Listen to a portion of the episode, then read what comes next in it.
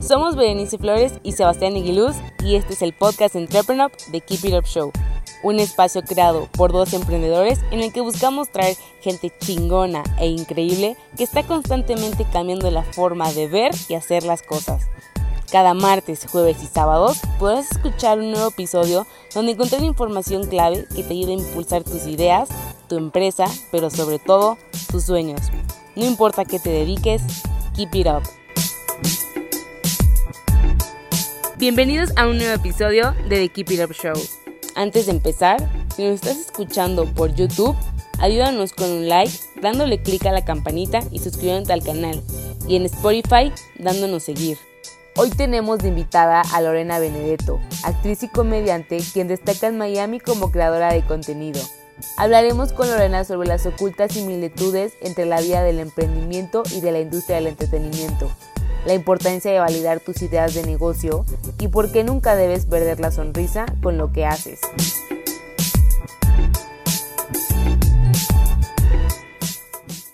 Hola, muy buenas tardes y bienvenidos a otro episodio de The Keep It Up Show. Aquí Sebastián Aguiluz, cofundador y CEO de Entrepreneur, y estoy aquí con Lore Benedetto, actriz y emprendedora. ¿Cómo estás, Lore? Hola, chévere, gracias por la invitación, Sebas. no, al contrario, encantado de tenerte por aquí. Oye, Lore, para los que no estén tan familiarizados contigo, no sé si nos puedas contar un poquito más sobre lo que hace. Bueno, soy actriz y mm, presento algunas cosas y para mantenerme en caliente hago comedia, hago stand-up comedy. Oye, en español y en inglés. porque tú estás en Miami, ¿no? Sí. ¿Qué tal todo en Miami? ¿Está, ¿Se vive tan bien como la gente dice? Te voy a decir una frase que, que alguien me dijo cuando yo llegué. Se llora, pero también se goza. Ok. Yo creo que es igual que en todas partes, simplemente que la mayoría del tiempo es sol y estamos muy cerca del mar. Pero eso no cambió mi vida porque yo vi, yo soy o crecí en una ciudad caliente y con el mar enfrente. O sea, yo en las noches nos vestíamos lindas y lindos, pero descalzos, porque estábamos siempre en la arena, haciendo fogatas, o sea, así pasó mi infancia. Perfecto. Rico. Oye, Lore, cuéntanos un poquito tu origen secreto. Antes de empezar a grabar me dijiste que eras emprendedora desde los siete años. Eh, ¿Cómo llegaste al mundo de la actuación? ¿Siempre los has medio intercalado? Ahora sí que cuéntanos tu origen secreto. Pues, a ver, mi origen secreto es que soy venezolana. Ok. Em, si notas alguna cosa rara de mi acento, es que pues trato de hablar lo más neutro posible y lo más neutro en Miami es mexicano. Viva México, cabrones. Ajá. Total. pues para irme y regresar rapidísimo de nuevo al tema, em, la mayor cantidad de inmigrantes en Estados Unidos es mexicano, así que obviamente es el consumidor y obviamente por eso los canales, de, los, los canales, viste que los venezolanos no decimos las heces, ustedes sí, nosotros decimos los canales, el autobús. y los canales piden que hablemos lo más, lo mejor posible. Y se supone que ustedes tienen un, buen acento, mi respeto. Sí, nosotros decimos vamos para acá y vamos para allá, y ustedes dicen vamos para acá y vamos para allá. ¿Qué te digo? Eh, bueno, eh, mi origen secreto es que soy venezolana y luego, ¿sabes qué? Creo que lo primero que, que hice, lo primero que hice en mi vida fue bailar en mi casa se escuchaba música todo el día. Así que no es como en esos barrios pobres que la música está todo volumen. No, no, no, no tanto, no tan allá. Pero sí, se escuchaba música todo el día y yo agarraba, mis recuerdos son de 3, 4 años, de agarrar las sábanas de mi mamá y amarrármelas en la cintura y olé y a bailar todo el día y baile y baile y baile. Y luego un poquitito más grande, hacer coreografías en la casa y todo. Mi papá es médico así que mi infancia pasaba como que en las tardes iba mucho a la clínica y me pasaba de chiquitita. Yo no recuerdo, esto me lo contaron las secretarias de la clínica que, que han pasado toda su vida dentro de, de la clínica, porque yo tenía tres años y hoy soy grande, no voy a decir qué edad, no crecí mucho, soy grande de, de, de, edad. Soy una millennial añejada, como digo yo, añejada, como diría un mexicano. Em, no sé, como a los cinco años iba de consultorio en consultorio en las salas de esperas de los médicos. Y llegaba y decía, bueno, llegué, eh, buenas tardes, les quiero hacer unas entrevistas con una libretita y me dice la, la secretaria, me decía, tú no sabías escribir todavía, pero hacías unos grabatos y que estabas entrevistando a las señoras que estaban ahí esperando y luego le decía, bueno, y ahora las voy a entretener y hacías, cantabas o hacías un show, actuabas, hacías algo. Y ahí te ibas al otro consultorio y así pasabas toda la tarde de consultorio en consultorio, de sala de espera en sala de espera, entre, entrevistando y entreteniendo a las personas. Así que ya yo sabía que iba a hacer, ¿no? Pena no tenía, cero vergüenza. Y como a los siete años, estaba con mi mamá, mi mamá estaba haciendo unas empanaditas muy ricas. Y yo le dije a mi mamá, mamá, ¿qué vas a hacer con esa, como esa masa que te sobró? Bueno, le voy a guardar para otro día, para más tarde, para mañana, para el desayuno. Y yo, no, vamos a hacer más empanaditas. ¿Por qué? ¿Quieres más? Y yo, no. Se las quiero vender a la gente allá afuera, en mi casa. en mi casa habían unos obreros construyendo, pues era una urbanización muy nueva y había muchas casas que estaban remodelando y ta, ta, ta. Y yo agarré y salí, puse una mesita y empecé, ven, eh, ya va, este es mi hijo. Para los que nos están escuchando en Spotify, tenemos un perrito muy bonito aquí enfrente. Oh, sí, si lo pudieran ver. Bueno, lo pueden ver en YouTube y lo pueden ver en Instagram. Yo le voy a crear una cuenta Príncipe, se llama Príncipe. Lo tengo desde los tres meses. Em, y bueno, nada, agarré salí y puse como una mesita y le vendí las empanaditas a los, a los obreros que estaban construyendo, remodelando casas. Y mi mamá me dijo, yo luego le pregunté a mi mamá, mamá, ¿y qué decían los obreros? Busca más, muchachita, busca más. yo empecé a hacerlo y ya la semana, eso sí lo recuerdo muy bien, que empecé a tener hasta una jarra, puse una mesa, una mejor mesa, le puse un mantel y hasta una jarra de limonada, como los gringos, como los gringos en las películas, porque eso era lo que yo veía en las películas, ¿no? El gringo con la, con la limonada y, los, y las empanaditas en una cosita así, como un bol. Y ese fue mi primer emprendimiento. Y luego agarré la casa de al lado que estaba desocupada y, abrí una escuela ahí. Y agarré y me fui por todas las casas y recluté a todos los vecinos, a los hijos de los vecinos más chiquitos, de 3, 4, 5 años. Los fui reclutando y los fui Em, me llevando a, mi, a la escuelita y le fui cobrando 3, 5 bolívares, tres, creo que eran 3 bolívares la inscripción y 5 bolívares mensuales y yo les daba clase. No sé de qué les daba clase, pero tengo un leve recuerdo de que tomaba unos, uh, como unos pipotes, no sé cómo, eh, cómo les llaman ustedes, como algo de pintura, donde pone la pintura. Ah, ok, un... Bueno, se me fue ahorita la palabra, pero sí, sí, sí, te eh, entiendo. Eh, pipote, tobo, balde, no sé, yo le estoy dando todos los nombres que usamos en Venezuela. Bueno, eh, como, un, como algo de pintura vacío ya, porque obviamente había muchos por allí, los, los, obreros pintando y no sé qué tanto, y con eso le daba clases de música y los enseñaba ahí que a tocar la batería y el tambor. no estaban aprendiendo nada, pero pero estaban ahí entretenidos, me imagino que los padres dirían, vamos a pagarle a la niñita esta para que nos, nos entretenga a los chamos, porque no existía um, no existía un teléfono.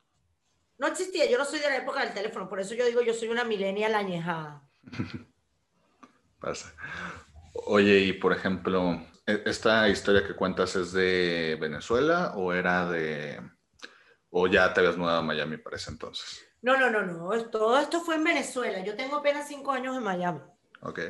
Oye, eh, digo, yo sé que era un negocio como decimos, de, de esquina, chiquito. Y de niñita. ajá, y de niñita, y que no creo que llegue la policía de Venezuela a quitarle el stand a la niñita, pero...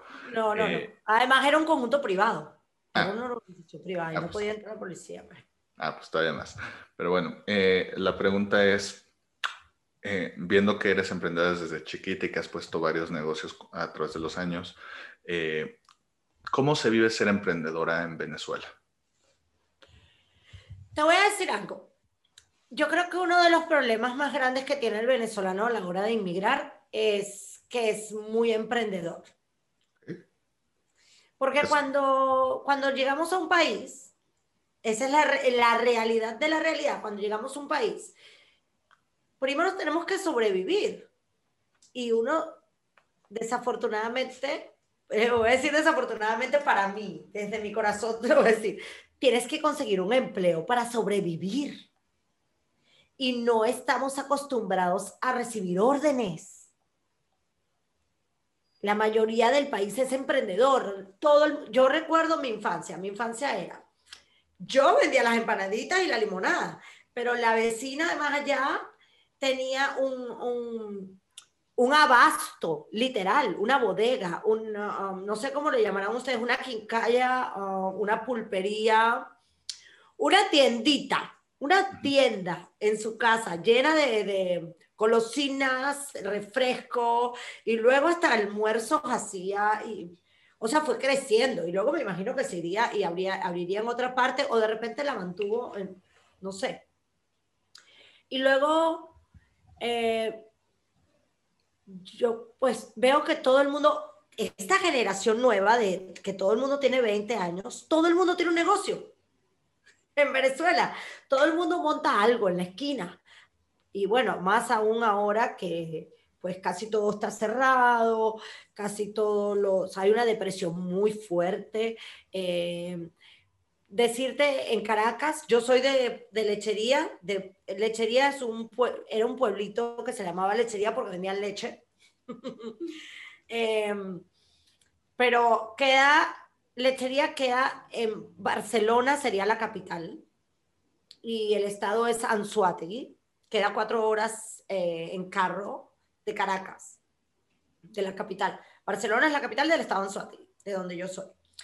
Em, en Caracas, eh, por ejemplo, estaba Las Mercedes, que es una zona espectacular, donde había miles de restaurantes de todo tipo. La gastronomía en Venezuela es muy variada, o fue, no lo sé, la verdad, tengo cinco años que no he ido, pero mis últimos, um, mi última experiencia o mis últimos momentos en Venezuela eh, fue que de, de 100 o 150 restaurantes solo en esta zona quedaban 5 o 10 y eran solo de enchufados.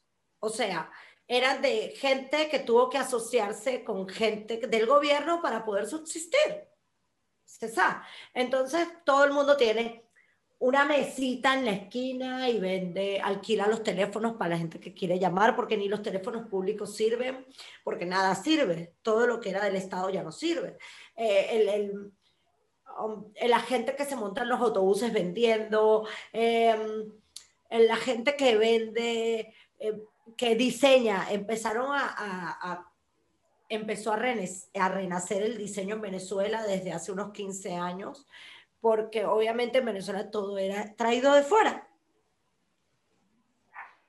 En, es, en ese momento que se, hay una depresión, que no se puede traer muchas cosas de fuera, que se empieza a crear en Venezuela, entro yo en el diseño de moda también. Hace, no sé, uff, un montón de años. 13 ah, años más o menos, sí, 13 años más o menos que empecé. Eh, ese fue como mi tercer emprendimiento. Súper. Oye, oye, Lore, me da curiosidad. Eh, en tu trayectoria de actriz, ¿cómo te ha ayudado, o si siquiera te ha ayudado, eh, tu experiencia de emprendedora a ser mejor actriz y, tu experiencia de actriz a ser mejor emprendedora? Eh, el ser emprendedor definitivamente te hace reinventarte. Cada día es una reinvención. Para mí, llegar a Miami, primero tener que trabajar eh, como empleada, trabajé en peluquerías, trabajé de recepcionista. La gente no me creía. Yo llamaba o me llamaba mi primo me decía, ¿qué estás haciendo, prima? Ya está súper bien. Y yo, ¿Ah? no, hijo, estoy trabajando en una peluquería. ¿Abriste alguna peluquería? y yo, no, soy la recepcionista. ¿Qué? Tú. Y yo, bueno, hay que sobrevivir. Eres un inmigrante más aquí eres un número, literal. Bueno, cuando recién llegas no eres ni un número, porque no existe. O sea, un perrito tiene más números que tú. Entonces, bueno, como, como emprendedora, eh, definitivamente pierdes mucho la vergüenza, vas y pides lo que quieres, eh, llamas la puerta que tienes que llamar, tocas la puerta y vas y hablas con quien tengas que hablar. O sea, para mí fue romper cualquier miedo al rechazo. Eso es, para mí eso es la bendición de ser una emprendedora desde muy pequeña. Y bueno, como actriz, imagínate, ese miedo a ser rechazada eh, cada vez que vas a un casting. no, me, no me cayó mal porque yo cuando llegué acá fui a un par de casting, pero yo me di cuenta que en esos castings no me fue bien y no me fue bien porque estaba paralizada. Primero estaba pasando por un momento sumamente duro para mí, el cambio. Yo mis primeras tres semanas lo que hice fue llorar e ir a casting cuando llegué acá. Em, estaba paralizada porque tenía mucho tiempo fuera de la televisión, solamente estaba como en radio en Venezuela antes de venirme y estaba muy dedicada a la moda, estaba, ya yo estaba como settled down eh, como estabilizada como diseñadora de moda en Venezuela. Y me daba dinero, pero no me daba felicidad, porque la industria de la moda da dinero, divino. Pero con todos los emprendimientos que yo he hecho alrededor de, a través de mi vida, yo considero que el, el mejor emprendimiento que cualquier persona puede hacer debe hacer y se lo debe a sí mismo es el emprender con lo que realmente tú amas, no por el dinero. El dinero va a llegar, estoy segura. El dinero, el reconocimiento, todo lo que tú sueñas va a llegar, pero siempre y cuando te dediques a lo que amas. Si no, estás perdiendo el tiempo. Así te dé billete. Oye, y justamente eh, ahora vamos a hablar un poquito más de, tu trayectoria como actriz. Eh, ¿Qué tipo de actuaciones haces? Eh, ¿Qué tipo de medio haces? ¿Y qué es lo que te encanta tanto de este mundo? La magia, voy a empezar por la última pregunta primero. La magia de poder hacer sentir a otra persona a través de de otra persona que no eres tú. Convertirte en un personaje y poder hacer sentir amor, ternura, compasión, rabia, odio. Eso me encanta. Esa es para mí la magia de, la actuación y del ser actriz. ¿Qué estoy haciendo? Eh, ahorita estoy haciendo una peli um, en inglés con un director um, americano, pues como lo que llaman aquí cubano-americano. Él no habla español. Él es hijo de cubanos. Habla español.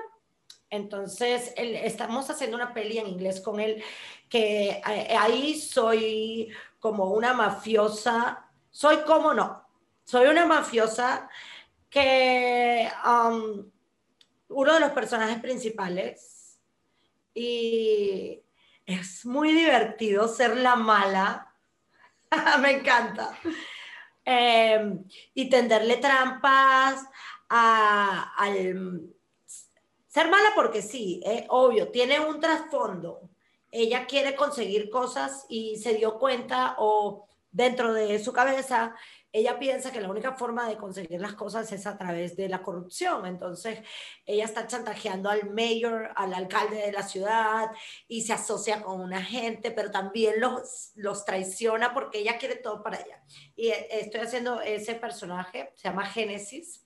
Ella es súper dark.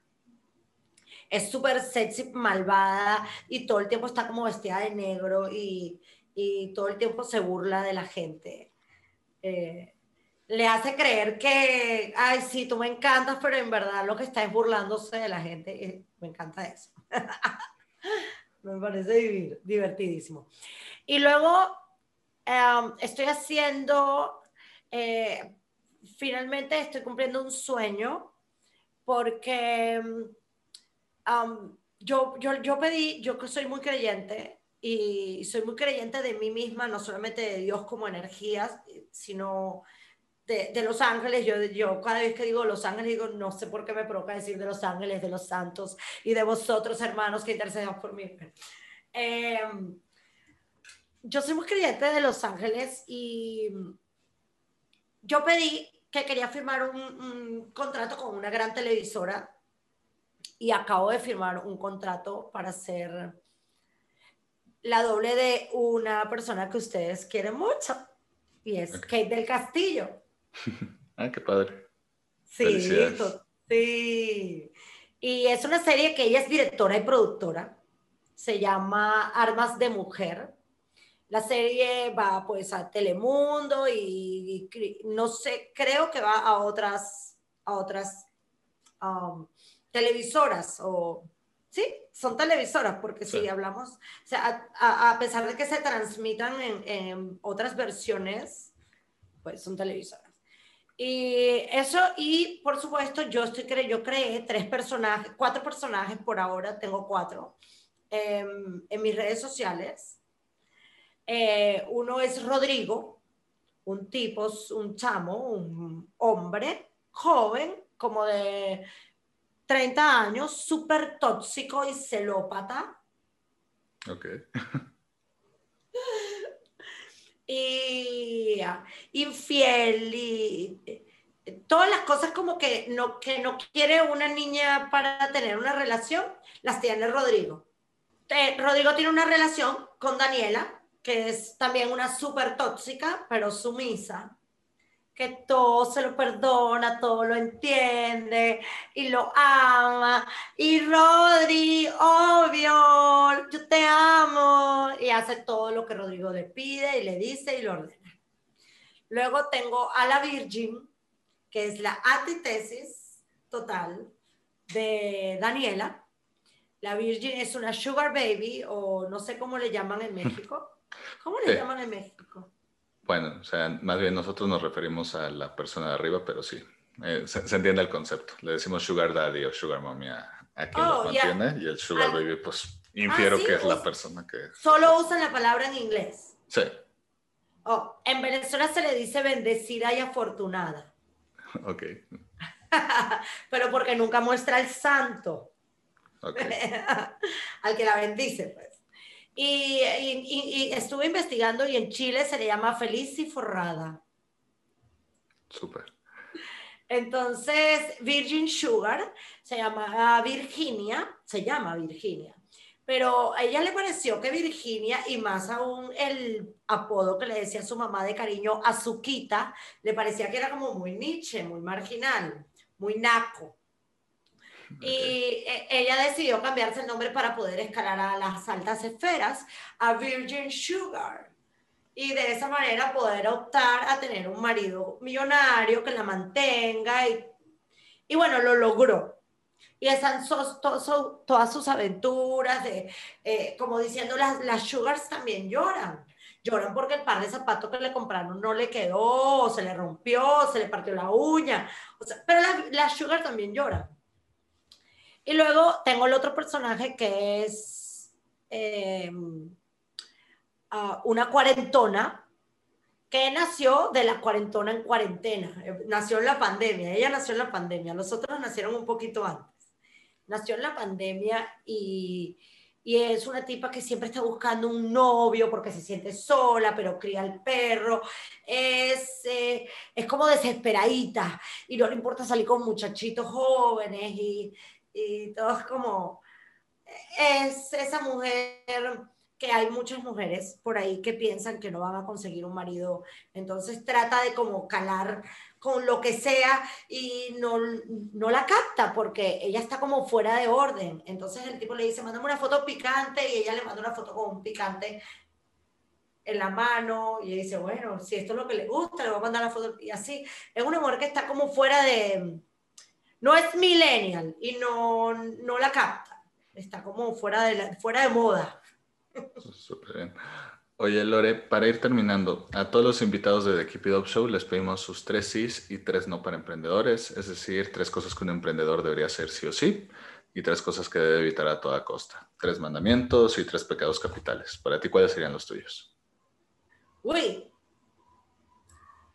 sí ama lo que, en lo que vas a emprender.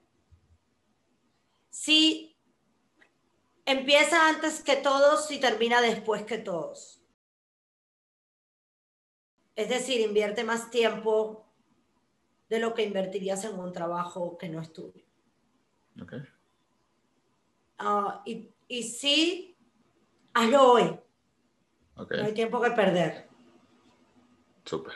¿Y los tres no? Los tres no. Olvídate del dinero y enfócate en lo que amas. El dinero va a llegar no pienses en el dinero. No pierdas el tiempo durmiendo. El que duerme mucho pierde el tiempo. Abre la boca, véndete, conversa con todo el mundo. No subestimes a nadie. Conversa con el que limpia hasta con el que da las órdenes. De todo se aprende algo. No subestimes a nadie. Va. ¿Eh? Va. Súper. Perfecto. Oye, Lore, si alguien quisiera eh, ponerse en contacto contigo, enterarse más de lo que haces, a lo mejor ir a ver alguna de tus actuaciones, etcétera, ¿cómo pueden enterarse de ti en redes? A ver, todas mis redes están en mi página web, que es www.lorenabenedetto.com. Eh, Lorena Benedetto, con, Benedetto es con B alta o B de beso, B de bonito, B de bueno, Benedetto. De hecho, Benedetto significa bendito en italiano, doble T, Benedetto. Ahí están todas mis redes sociales, pero igual mi Instagram, arroba Lorena Benedetto oficial, y mi Facebook, mi YouTube es Lorena Benedetto. Mi canal de YouTube es Lorena Benedetto. Allí también estoy haciendo como podcast eh, de mujeres y cosas divertidas y allí puedes ver shows míos de comedia de cinco minutos. Súper. Oye, Lore, pues nada más quiero agradecerte por tu tiempo. Espero te lo hayas pasado también como nosotros y como decimos en el programa, keep it up. Thank you. Gracias, gracias, gracias. Vamos a seguir adelante. Seguro que sí. Si te gustó el episodio de hoy, recuerda que puedes escucharnos en Spotify y YouTube y para más herramientas de estos temas, estamos en Instagram y Facebook como arroba entrepreneur. Si quieres seguir a nuestro invitado de hoy, te dejamos en la caja de descripción sus redes sociales y datos de contacto. Gracias por escucharnos y nos vemos en el próximo episodio. Recuerda, keep it up.